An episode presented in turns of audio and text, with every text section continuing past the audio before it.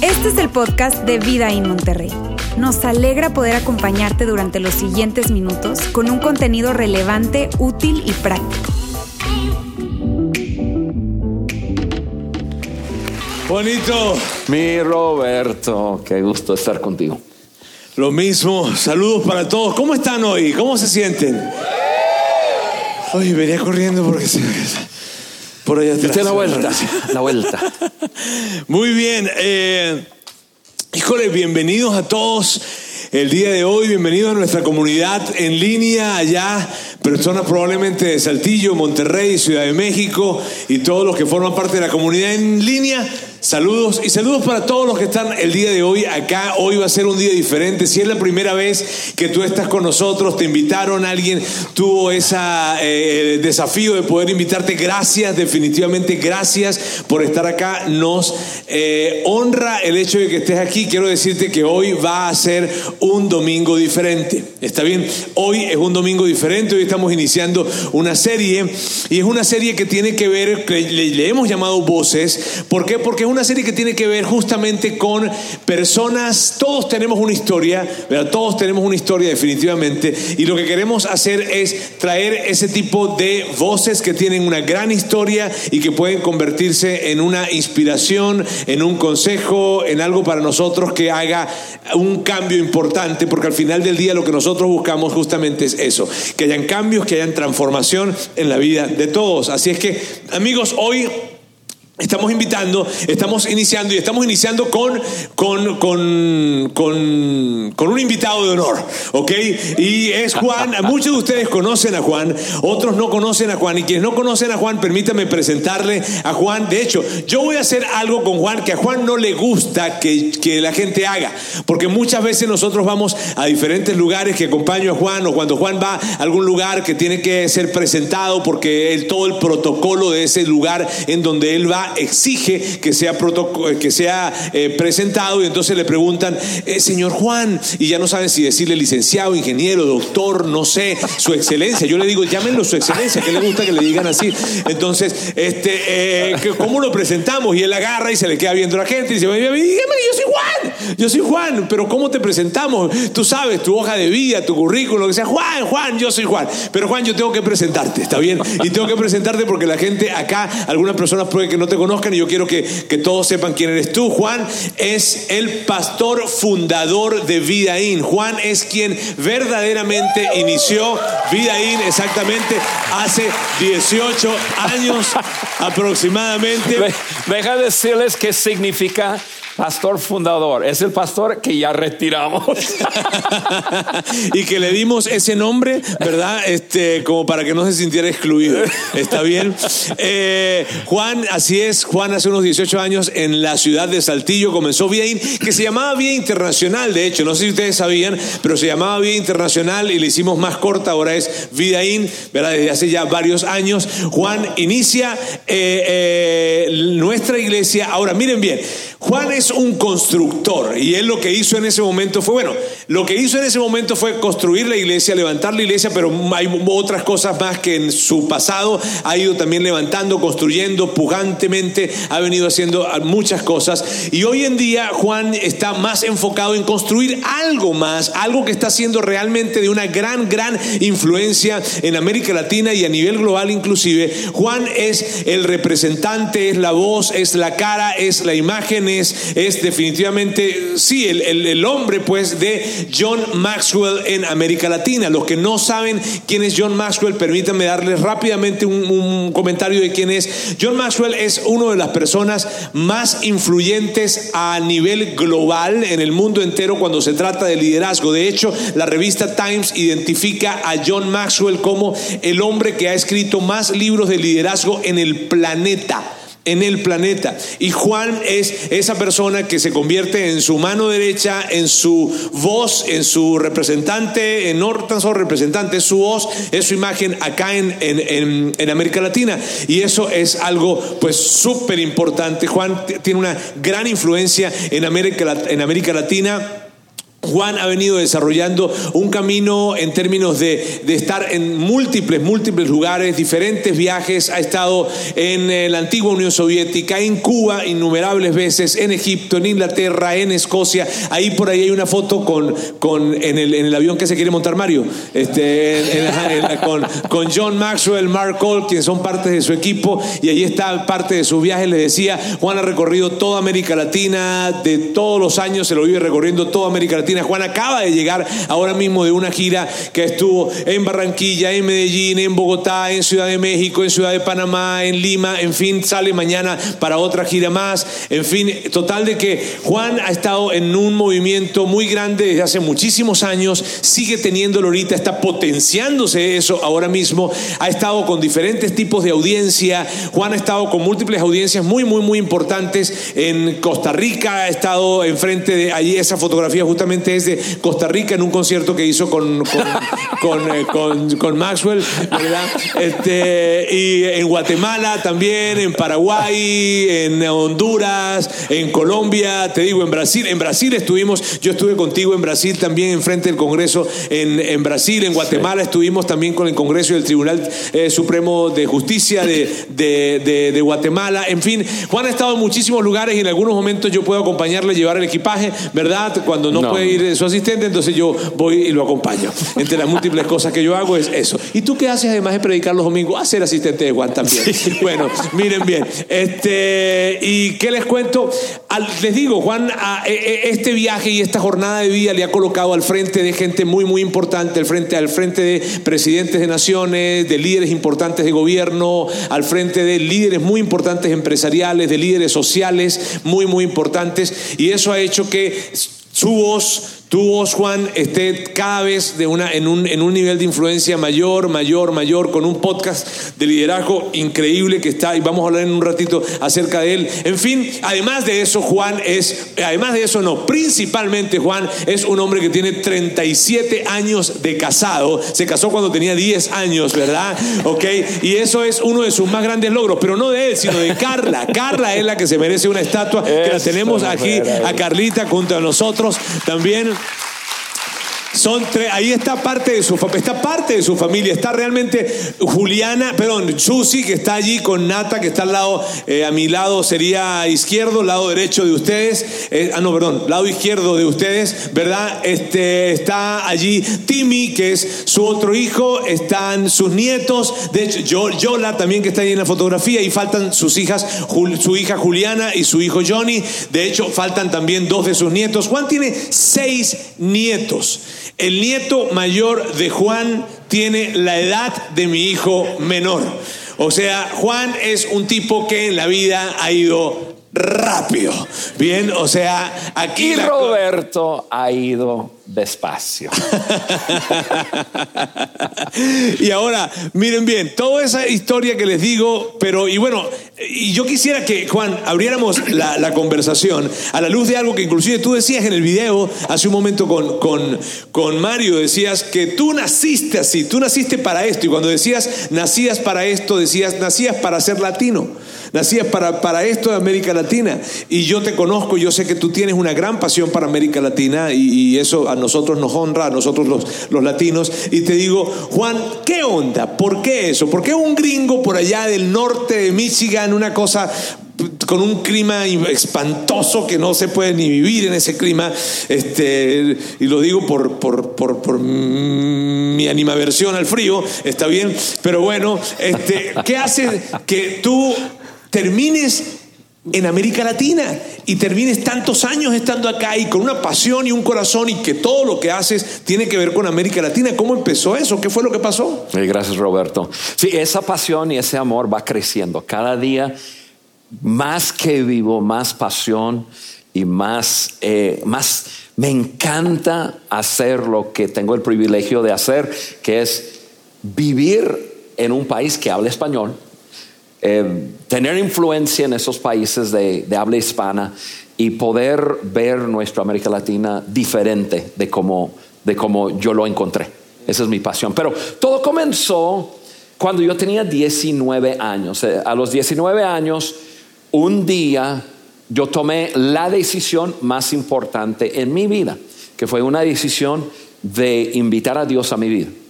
Yo acepté a Jesucristo como Señor de mi vida y tres meses después, ahora yo no, yo, yo no sabía nada de religión, no había ido a ninguna iglesia, nada. Eso fue, y yo no crecí en una familia de, de, de, nada de iglesia.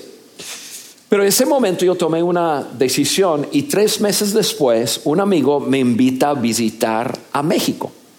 Yo no soy latino, mi padre es holandés, mi mamá es libanesa, entonces no hablaba español. Llego acá con él, con, su familia, y el día 23 de, de, de mayo 1984, a las cinco y media de la tarde, estamos metidos en las montañas de, de Hidalgo, y yo salí de, un, de una chocita. Realmente estaba buscando un baño. Qué espiritual, ¿verdad? y escucho un voz audible que me, que, me dijo, aquí es donde yo quiero que comiences. Y yo soy medio vacilón y todo, y yo me reí, porque yo no, no sabía qué era eso. Yo escuché la voz. Y yo me reí y entonces la voz me habló una segunda vez. Aquí es donde yo quiero que comiences. Y bueno, no sabía nada de nada, pero yo sospeché que era Dios hablándome. Y yo ahí mismo dije, sí Señor, yo lo hago. No sabía cómo, no sabía nada, pero dije, ok. Regresé a Estados Unidos, donde yo ya había conocido a Carla. Regresé, le pedí la mano en matrimonio con, con el, como, como que ese deslinde o con el rider, ¿no? El rider de que si nos casamos, nos vamos a ir a México a vivir. Y ella estaba alocadamente enamorado conmigo, entonces dijo que, claro que sí, donde tú digas. y no sabíamos qué estábamos haciendo, pero el día 26 de diciembre de, del año 85, subimos todas nuestras posesiones en un carrito chiquito, se llama un Horizon, era como tipo bocho, así de, de grande, y metimos todo y sobraba espacio, no teníamos nada.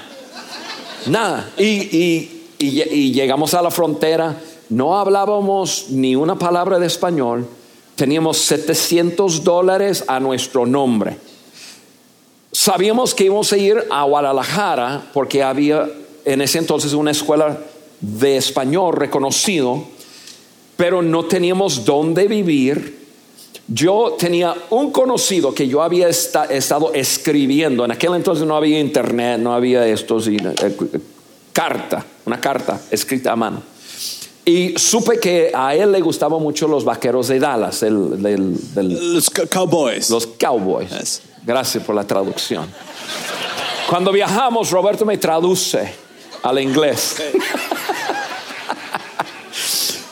Y bueno, yo le había escrito, su nombre es Daniel, le había escrito, él me escribe esto, y es el único que nosotros conocíamos em, ahí. Ah, no es cierto, conocíamos una persona más, Javier, ya eso es cierto, pero, pero no teníamos donde vivir ni nada. Llegamos a la ciudad de Guadalajara, hicimos 24 horas de la frontera, no había GPS en aquel entonces, había mapa. Y yo, y, cruzamos el país así, pa, pa, pa, pa. Llegamos a Guadalajara una tarde y escucha esto. Llegamos y, llegamos a la casa de Daniel, ese hombre, y nos recibieron con un agua de Jamaica que nunca había probado en mi vida. Yo decía que están tomando flores. Qué raro.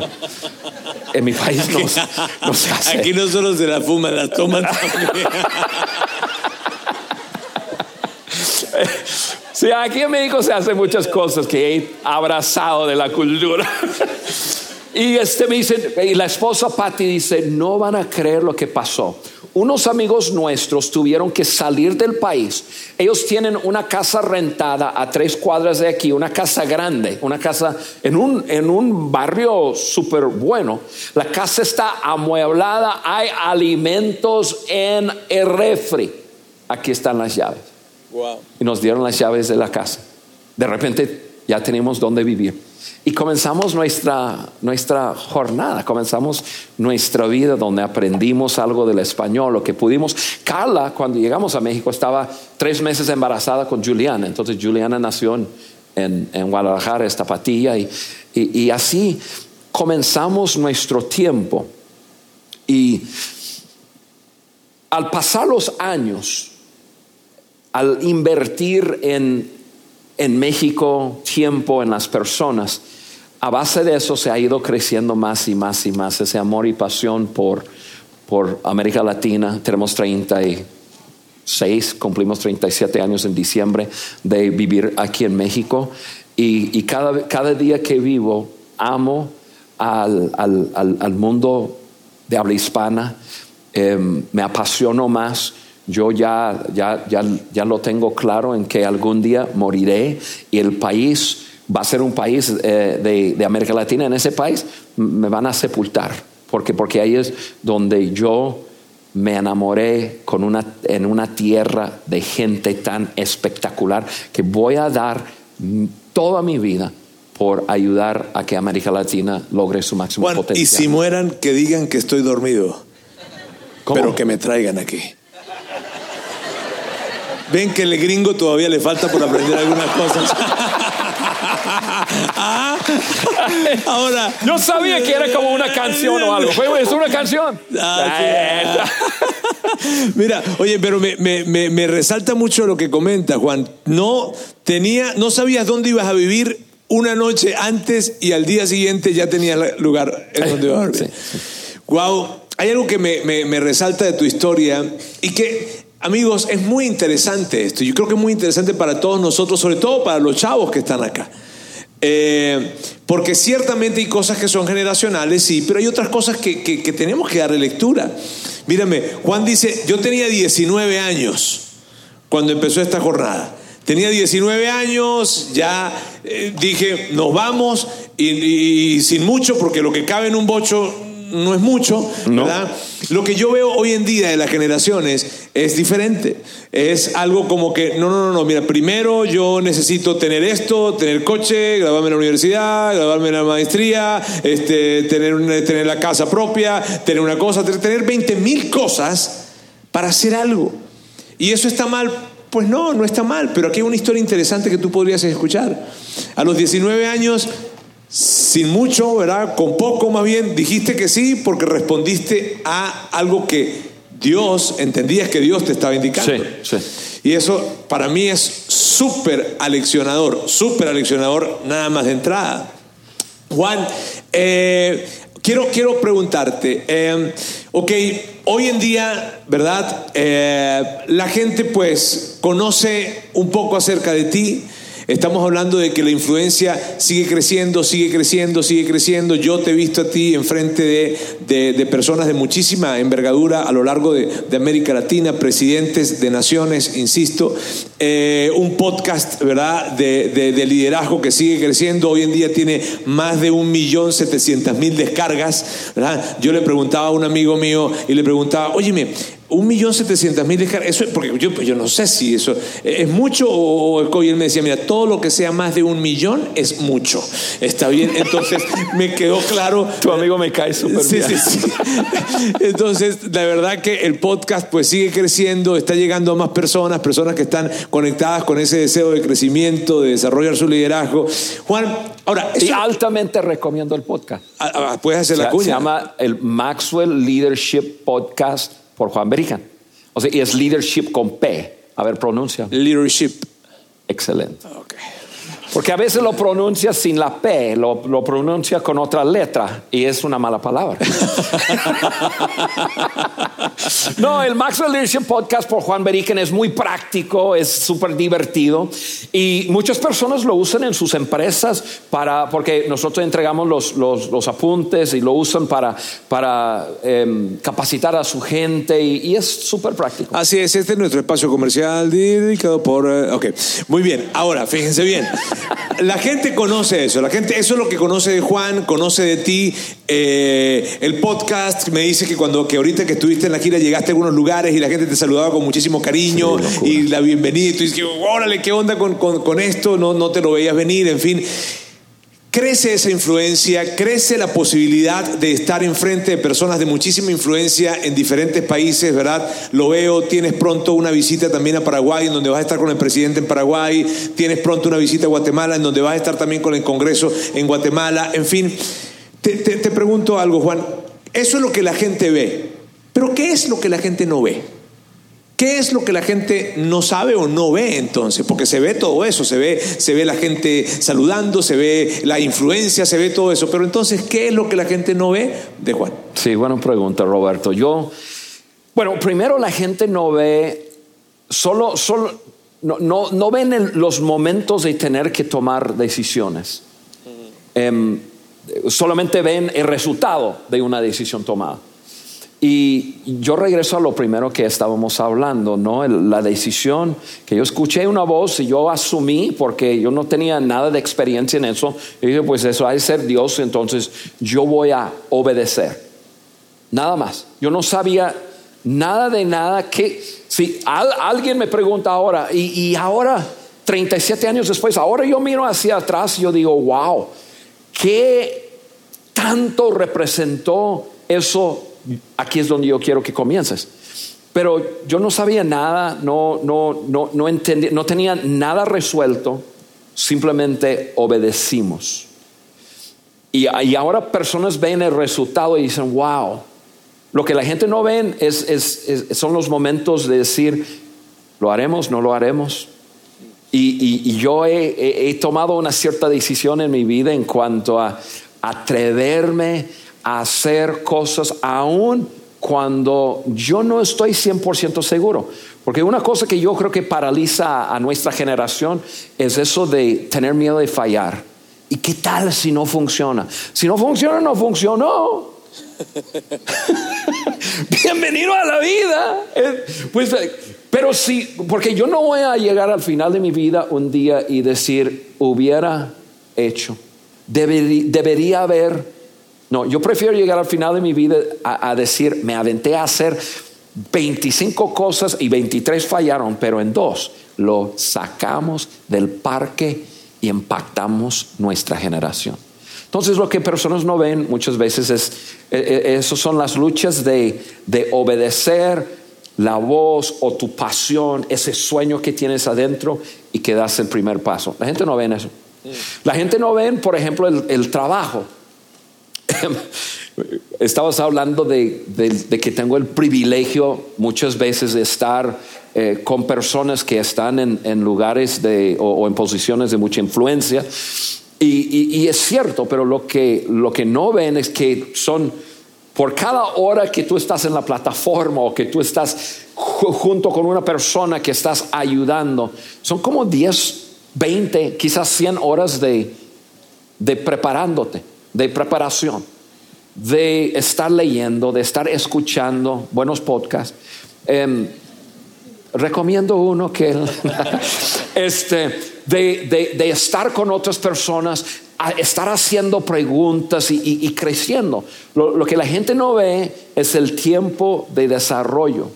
Eh, otro ejemplo, Roberto, estamos en Videín y, y, a propósito, para mí estar en Videín, un, un un lugar como esto y estar con líderes espectaculares mm, como Laura y Mónica que están al, cargo de, la, de, aquí, de Monterrey, eh, Luis y Heidi en, en, Saltillo, Jair y Karen en, en, la Ciudad de México y luego tú, Roberto y Sandra, que están liderando con otros líderes, pero yo siento, yo, yo, venimos aquí, Carla y yo siempre llegamos a, entre comillas, nuestra iglesia, o sea, tuvimos parte en fundar la iglesia y no podemos creerlo. Wow, mira, mira las personas que de alguna forma sus vidas están siendo impactadas. Lo que la gente no, no vio, em, ahí es cuando comenzamos con la visión Videín. Em, lo que la gente no vio fue todo el trabajo para hacerlo. Pero yo, yo viajaba mucho y yo tenía compromisos en otras naciones, pero tenía un compromiso en Videín. Mi compromiso era de, compartir, estar el domingo ante personas unos 46 a 48 veces al año. Podría faltar unos 5 o 6. y eso los guardaba para la cacería. lo, lo que la gente no veía son los largos vuelos los sábados en la noche, subirse un avión a las 8 de la noche, hacer escala a medianoche, estar medio dormido mirando por la ventana de un avión, volando pensando en cinco horas, puede estar frente a personas y pensando, ¿estoy loco o qué? Y, pero, pero por una pasión a decir, ok, le voy a dar mi todo. Y, y personas muchas veces no ven, ve- ven el resultado, pero no ven lo que uno hace. Y es trabajo. Maxwell siempre hace así y dice, aquí arriba están todos tus sueños, aquí está todo lo que deseas en la vida, aquí está tu matrimonio perfecto, aquí está la relación espectacular con tus hijos, aquí está todo. Y es cuesta arriba. Para subir tienes que ser intencional. Y eso es lo que la gente no ve. Tu intencionalidad solo ve el resultado. Sí, es un gran reto, esa, esa alegoría es interesante, ¿verdad? Todo lo que tú quieras, grande, bueno, enorme, está acá arriba. Y subir, tú sabes, para bajar, déjate llevar. Está bien, pero para subir requieres, Sí, sí. requieres intencionalidad. Juan, me, me- me gusta mucho lo que comentas. Comentabas que parte de lo que te coloca en el lugar en donde hoy en día estás de influencia son decisiones. Decisiones que has tenido que tomar y que muchas de esas decisiones la gente no las ve, no las identifica. Decisiones a tener que decirle que no a algunas cosas y a decirle que sí a otras. Eh, eso, híjole, es, es impactante porque yo me pongo a pensar en eso. Mírame. ¿Puedo decir algo ahí? Sí, claro. Acabas de decir algo que tú me pediste que, que en agosto, el 24, que venga a compartir algo que he compartido como tres veces. Y, este, y estoy hablando un tema, puedes tenerlo todo. Ah, ah, Y, y- y yo sé que ni, ni tú y yo hemos hablado de eso, pero lo voy a decir. Puedes tenerlo todo. Muchas veces personas creen, y más los jóvenes hoy día, creen que hay que elegir entre dos opciones. O sea, el desarrollo profesional y éxito profesional o una buena familia. Hay personas que creen que tienes que elegir entre poder tener bienes y recursos o poder tener em, paz y tranquilidad. Y, puedo seguir con una lista y, ya más adelante, ya el 24 les cuento la lista. Pero no es cierto, no es cierto, puedes tenerlo todo. Es cuesta arriba, te va a costar más tiempo de lo que tú crees porque una buena vida se desarrolla. Te- va a ser más difícil de lo que tú crees, pero puedes tenerlo todo. No está en competencia el éxito profesional con una buena familia, puedes tenerlo todo. Y hay ciertas cosas que tienes que hacer y les voy a eh, compartir de 10 cosas. Dos de esas cosas es uno, tienes que decir no a muchas cosas. Hay lugares donde no de- debes de ir. ¿Quieres tenerlo todo? Hay lugares donde no debes de ir. Eh, eh, hay personas con quien no debes de andar. Hay hábitos hay, hay que no debes comenzar. Tienes que decir no a muchas cosas, tienes que decir sí a pocas cosas. Y ya, pero el 24 lo hablamos. Sí, aquí nosotros podemos pasar todo el día. Pero si tú estás aquí escuchando eh, y, y- y dices, bueno, mira, una clave en la vida para tenerlo todo es decir no a las muchas cosas que debes decir no y sí a pocas cosas. Pero arrójate, arrójate. Eh, amigos, a ver, Juan, tú hablas ahorita y nos cuentas de esas cosas que la gente no ve, ¿verdad? Eh, y, que te han- y que definitivamente son cuesta arriba y que hay que ser muy intencionales para esto.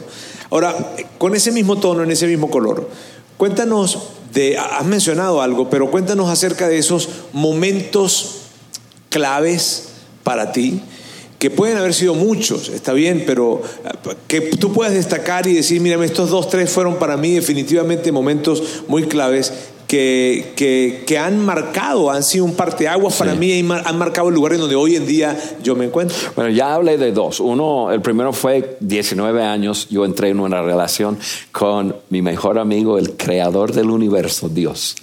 Nada es mejor.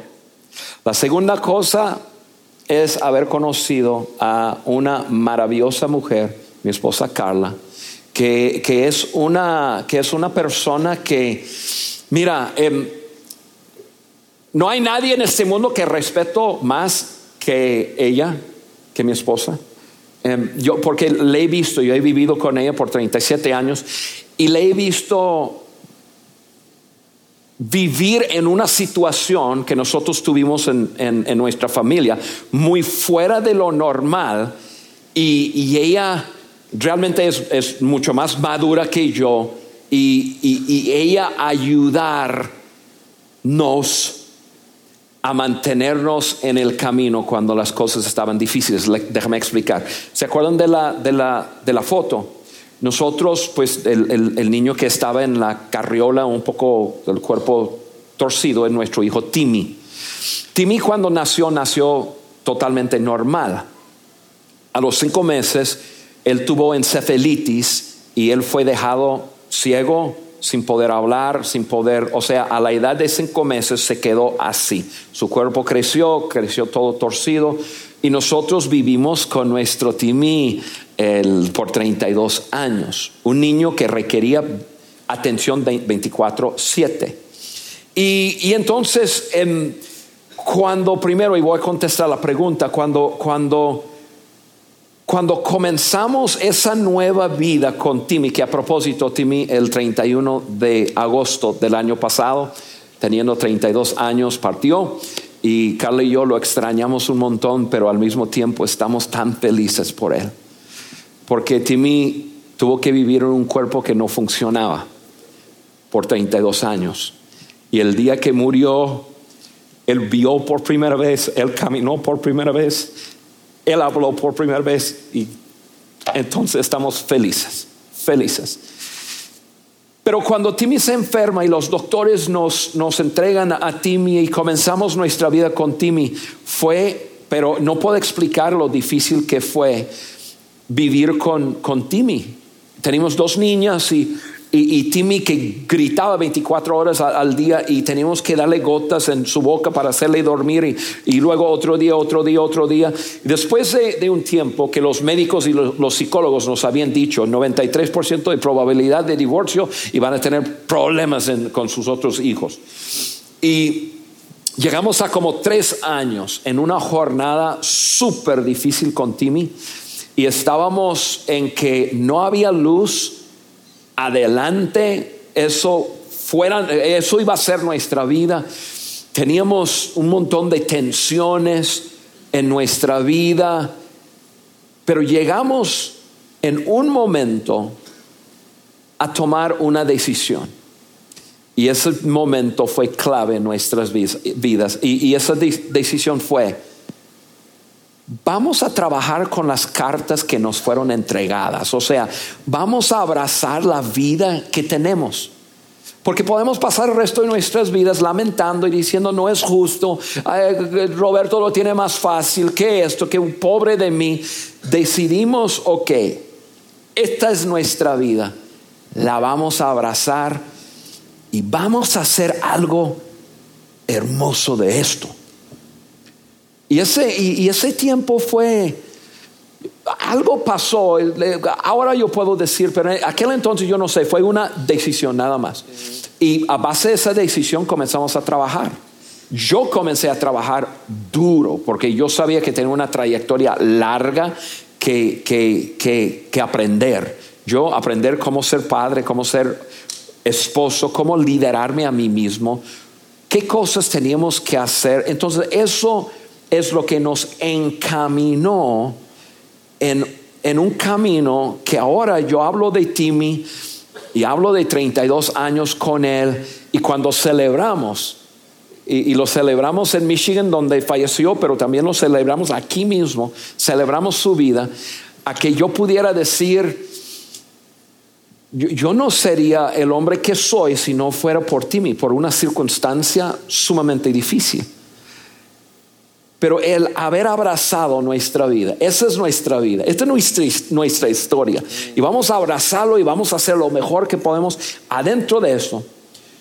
Yo no sabía que estaba tomando una decisión clave que, que 37 años después, o, sea, o, o 30 años después, yo estaría contando una historia a personas que realmente es lo que tengo. Yo no soy el más educado del mundo, yo no tengo muchos dones, habilidades, yo no, yo no nunca estudié cómo hablar ante personas o nada de eso.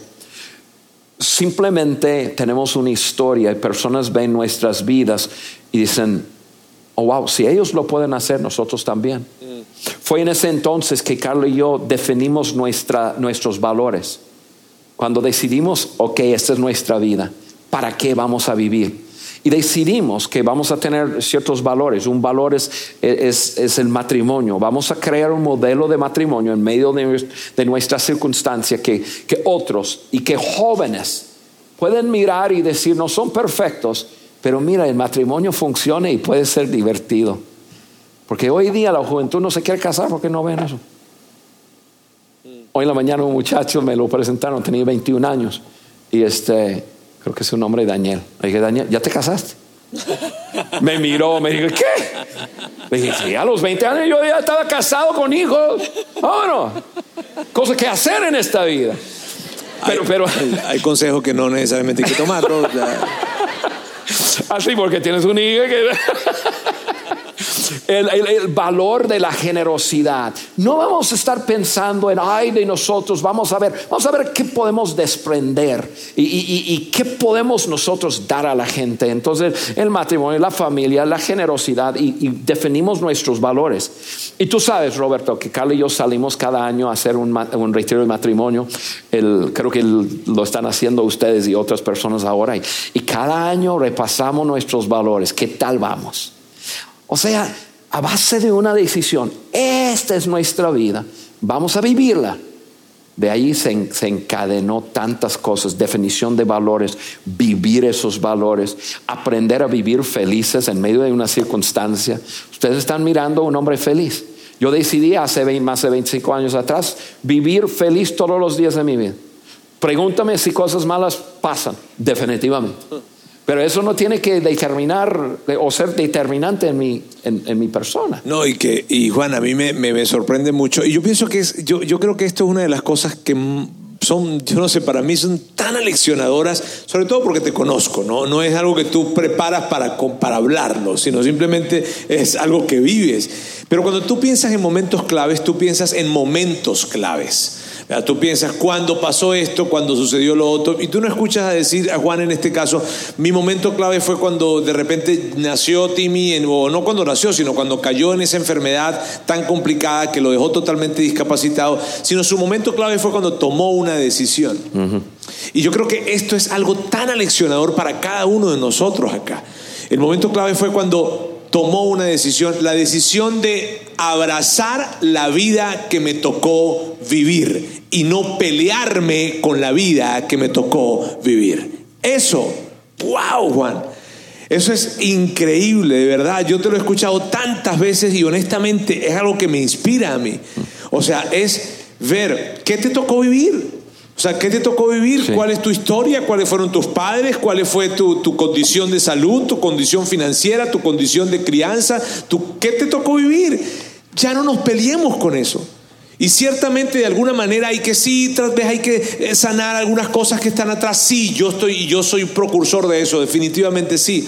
Pero por favor, abracemos las cartas, las cartas que nos tocaron. Hay muchas personas que quieren esconder sus vidas porque han hecho cosas penosas, vivieron en circunstancias que les dejó afectados y, sí, entiendo lo que estás diciendo, pero, pero ya, ya, ya, ya resuelve lo que tienes que resolver y, sé quién tú eres y tus experiencias son parte de quién tú eres, las buenas, las malas, las que, las que tú dices, wow, mira esto, tu placa de honor y también las cosas que dices, híjole, men.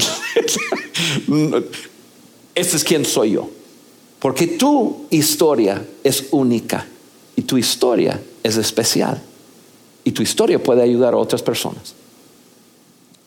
Juan, eh, hay dos cosas más que quiero decirte y no quiero dejar de decírtelas, porque como no tenemos otra reunión, ellos se pueden quedar aquí con nosotros hasta las 5. Este, Pero una- yo veo caras de hambre. Pero sí, sí quiero, no quiero dejar de hacerte estas dos preguntas. Una de ellas es, está conectada con lo que me acabas de decir, con lo que acabas de contar, con tu historia. Eh, fue un desafío, definitivamente, el momento en que eh, tiene esta enfermedad. Este, fue un desafío el venirte para acá, para México, acoplarte a una cultura que definitivamente no era la tuya. Eh, fue un desafío el recorrido de la enfermedad. Fueron desafíos personales, desafíos familiares. Hay tantas cosas que nos encantaría contar, ¿verdad? Eh, acá y que yo puedo conocer de parte de ti. Eh, pero Juan, ¿qué acerca de ese 31 de agosto? El 31 de agosto del año pasado. Ese día en donde despedimos a Timmy. Sí. Y que yo ese día te escuché a ti decir unas palabras que cu- cuando las dijiste, de verdad fue, fue como si para mí se, se silenciara todo lo que estaba a mi alrededor y te escuché decir eso. Dijiste, nosotros aprendimos a vivir con Timmy. Fue un reto, fue un desafío, aprendimos a vivir con Timmy. Pero ahora ya no sé cómo voy a vivir sin él. Sí. Eso tiene varios eh, significativos. Significados. significados, gracias. Em, varios, pero, pero Timmy llegó a nuestra vida después de un tiempo quedó obvio para mí. Dios va a usar la situación de Timmy para hacer que seamos quienes somos. Y lo usó y lo hizo. Entonces abrazamos, cuando abrazamos nuestra vida con Timmy, comenzamos a darnos cuenta, wow, tener que vivir en una situación difícil nos ha ayudado. Tener que ser muy estrictos con nuestro tiempo y con formar un calendario mensual en donde Carla y yo tiene- tenemos citas como pareja que es eh, eh, inviolables. Eh, yo tener citas con mis hijas inviolables, día de familia inviolables. Nos dimos cuenta que, que la vida de Timmy nos empujó a hacer cosas buenas que muchas personas creen que tienen mucho tiempo para algún día lo haré. Y, y nos empujó. Entonces vimos que, wow, tener a Timmy en nuestras vidas es, fue una bendición tan grande y nos ayudó a crecer tanto. Y siempre había desafíos con Timmy. En cada edad había desafíos. Cuando Timmy fallece, mi pensamiento fue, wow, a, a ver, ¿cómo voy a seguir creciendo? Que el desafío más grande de mi vida ya no está.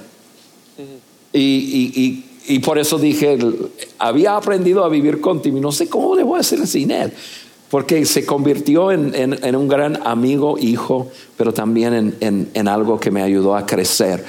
Ese día 31 de, de, de agosto, no, no fue un día muy hermoso, porque a veces la muerte de alguien es, es algo de paz y tranquilidad. De Timmy no fue nada, de nada así, porque él no sabía qué estaba pasando y, em, y su cuerpo siempre luchó. Y entonces la muerte luchó y luchó y luchó y, yo lo traía y, y- fue siete horas de- de- nada divertido. Pero ya su cuerpo comenzó a descansar un poco más y más y más y, sabíamos que ya su tiempo de, de- de irse había llegado. Yo, yo traía mi, mi, mi mano sobre su corazón que estaba latiendo por, por últimas veces, las últimas veces y, y- por fin dejó de latir. Y yo experimenté ahí de cerca la muerte de- de- de mi hijo. Pero en su muerte Timmy me dejó una gran lección porque cuando dejó de latir su corazón, yo realmente oré, le dije, Dios, no me dejes olvidar, olvidarme de, este momento en que yo experimento a una persona respirar por última vez. Sella en mi corazón y sella en mi mente esa perspectiva que la vida es temporal que es temporal y, y- y desde ese momento todos los días, todos los días me viene a la mente, hoy puede ser tu último día. Ninguno de nosotros tenemos el día de mañana prometido, ¿eh? Tenemos un un, un reloj invisible que representa cada una de nuestras vidas y va a cuenta regresiva. Y no sabemos la hora en nuestras vidas. Y yo dije, Dios, recuérdame esto todos los días de mi vida porque quiero vivir mi vida al máximo, que mi vida es temporal. Y, entonces en eso me dejó una gran lección y todos los días me, me acuerdo de ese momento y y, me acuerdo, no con tristeza, me acuerdo con eso de decir, un día más, vamos a vivir la vida al máximo. Hoy en la mañana me levanté y dije, a ver qué día es hoy, era domingo, domingo. Vida Monterrey, me voy para Monterrey. Excelente, ya, con una pasión voy a estar con hombres y mujeres de, de, de, Monterrey, también personas que están en línea y wow, y les voy a dar mi mejor. Y hoy va a ser el mejor día de mi vida. ¿Por qué? Porque yo no tengo mañana prometido. Y estoy aprendiendo, no he llegado, pero yo digo, si, si pienso algo bueno de Carla, le voy a decir. ¿Por qué? Porque quizás mañana no le puedo decir.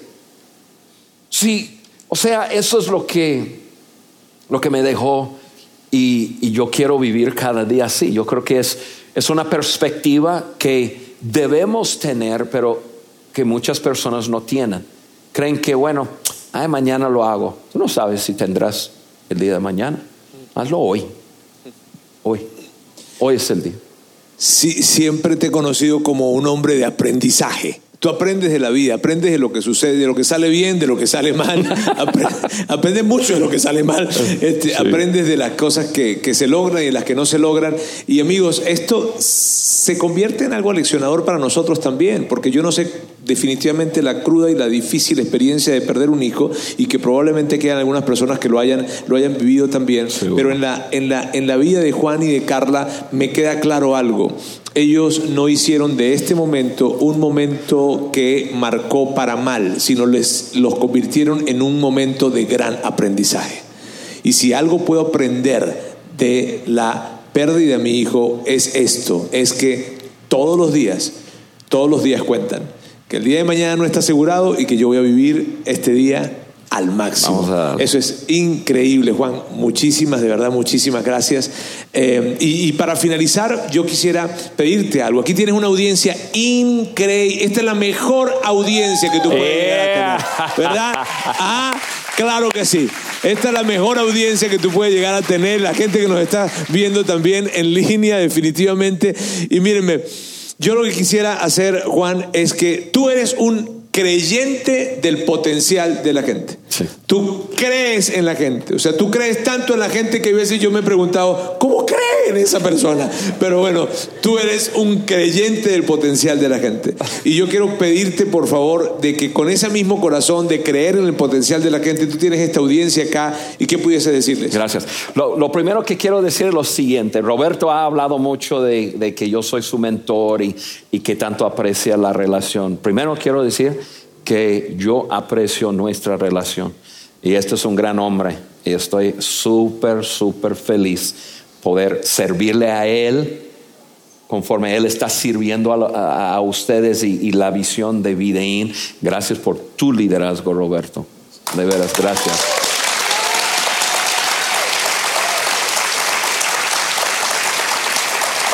Y sabemos que es Sandra quien la está guiando, pero bueno, es otra cosa. Este, ¿Qué les puedo decir? Ay, están ceros. Mira, yo diría lo siguiente, lo, dije un, un, poco en el principio, pero yo eh, diría lo siguiente. Em, esta vida es imperfecta. No, Obvio, ahora todos decimos sí porque acabamos de pasar por un, tiempo de, la pandemia y, ya estamos ojalá saliendo, pero, pero vamos a salir de esto y va a llegar a otra cosa. Esta vida es imperfecta, no hay tiempos perfectos. Y nosotros somos imperfectos. O sea, personas imperfectas viviendo en tiempos imperfectos. Entonces, esto es lo que les quiero dejar. Hay un proverbio que dice lo siguiente, si esperas las condiciones perfectas, jamás lograrás nada. Voy a repetir. Si esperas las condiciones perfectas, jamás lograrás nada. Y el, y el escritor de ese proverbio, el rey Salomón, lo escribió en el contexto de un agricultor esperando el momento perfecto para sembrar la semilla. Y mirando las nubes y lloverá, no, la tierra está demasiado seco, no está demasiado húmedo, no va a ser frío, no va a ser calor. Y, y el agricultor que está esperando el momento perfecto, nunca va a tener una cosecha. Para nosotros, ¿qué significa? Si tú no siembras la semilla, jamás vas a tener una cosecha. Eh, significa si no das un paso para comenzar a hacer lo que arde en tu corazón, o, dar un paso para ya entrar en esa relación que implica algo muy importante para ti. o si estás esperando, como hablamos Roberto, tener todas las respuestas contestadas, entenderlo todo antes de tomar una decisión de arrancar algo o de hacer algo, no lograrás nada en esta vida. Si esperas las condiciones perfectas, jamás lograrás nada. ¿Cuándo es el momento? Ya. Es el momento. Es el momento a comenzar. Y uno dice, pero ¿cómo comienzo? Les voy a decir, un pasito. Sale hoy, el domingo, no sé la fecha, 13 de julio. 3 de julio, puedes dar un paso, un pasito, un paso. ¿Cómo llegas a un destino tan lejos? Dando el primer paso. Entonces, hoy es el momento de, dar un paso. Hay grandeza en ti. Hay, hay, hay, sueño, hay cosas que pueden impactar miles o quizás millones de personas. Es el momento. Si esperas las condiciones perfectas, jamás lograrás nada. Vives en un mundo imperfecto, tú eres una persona imperfecta, pero te sorprenderás de lo mucho que puede pasar en tu vida si comienzas a dar pasos. Ahora, quiero tomar ese mismo concepto y termino y, yo voy, voy a orar para terminar.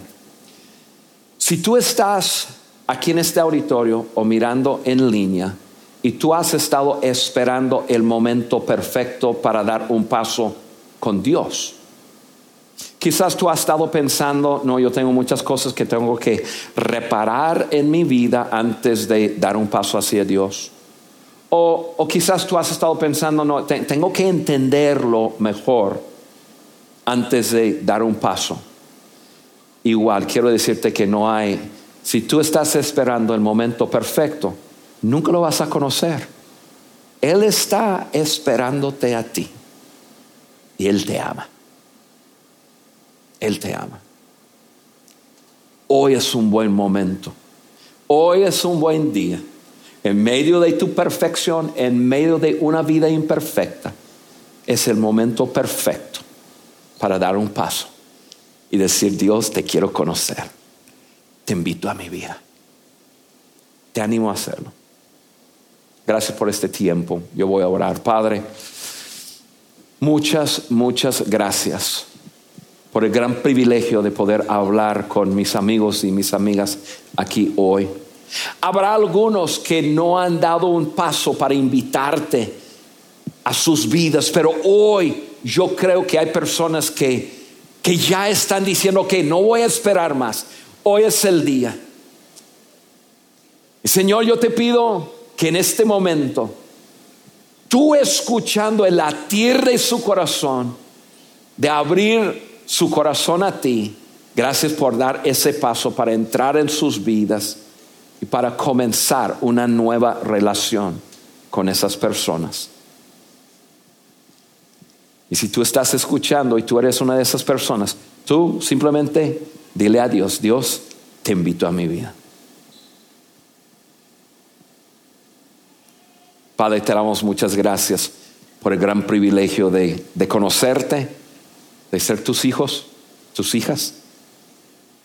Y yo te pido que este tiempo que mis amigos y amigas han invertido de estar aquí en Monterrey, en Vida, o en Saltillo, o en la Ciudad de México, o estar mirando esto en streaming. Que haya algo, Señor, que hayamos dicho que impacte sus vidas para siempre Y a ti, a ti, Señor, siempre la gloria en el nombre de Jesús. Amén. Sigue conectado a los contenidos de Vida en Monterrey a través de nuestro sitio web y de las redes sociales. Muy pronto estaremos de vuelta con un nuevo episodio.